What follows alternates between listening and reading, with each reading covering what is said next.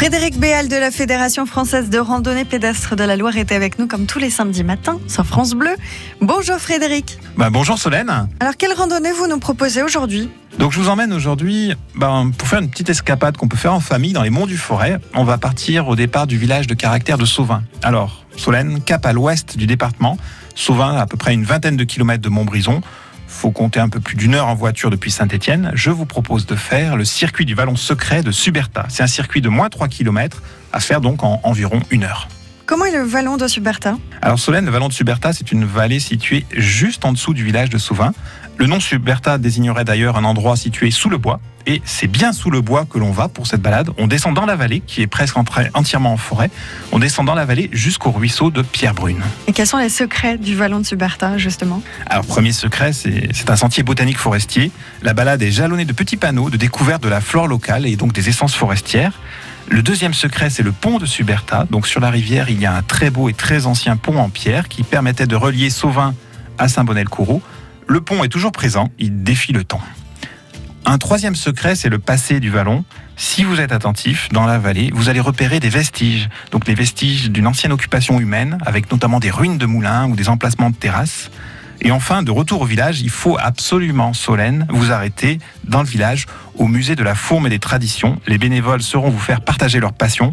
Vous pourrez même participer à des goûters au musée avec un goûter forésien qui est servi après une visite commentée du musée. Où est-ce qu'on peut trouver un descriptif complet et plus d'infos sur cette randonnée?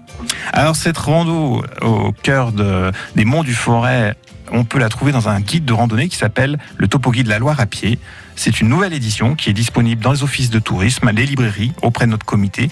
Et cette édition propose au total 45 circuits de randonnée, donc comme le vallon secret de Suberta, mais c'est des randonnées qui sont réparties dans tout le département. Et ce topo guide est à gagner dès maintenant au 04 77 10 0010. On s'intéresse maintenant à l'agenda avec quatre randonnées.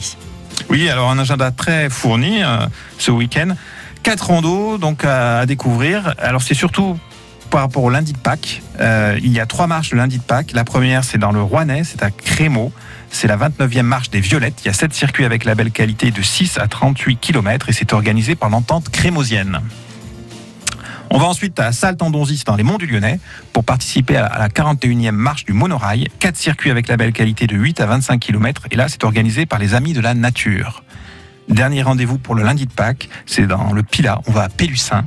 On va faire la rando du taco avec 5 circuits avec la belle qualité de 8 à 27 km. Et là, c'est organisé par le club au fil des saisons. On se projette maintenant à la semaine prochaine, au samedi 27 avril. Oui, samedi 27 avril le matin. Donc pendant la chronique, il y aura aussi une rando. Alors là, c'est une rando exclusivement pour la marche nordique, avec un rassemblement de marche nordique, deux boucles de 8 et 12 km au départ de Montbrison et les départs sont en groupe à 8h30 et c'est organisé par le club local des marcheurs Montbrisonnais. Et sachez que vous retrouvez euh, toutes les infos hein, sur ces différentes randonnées dans la Loire sur le site internet rando-loire.org.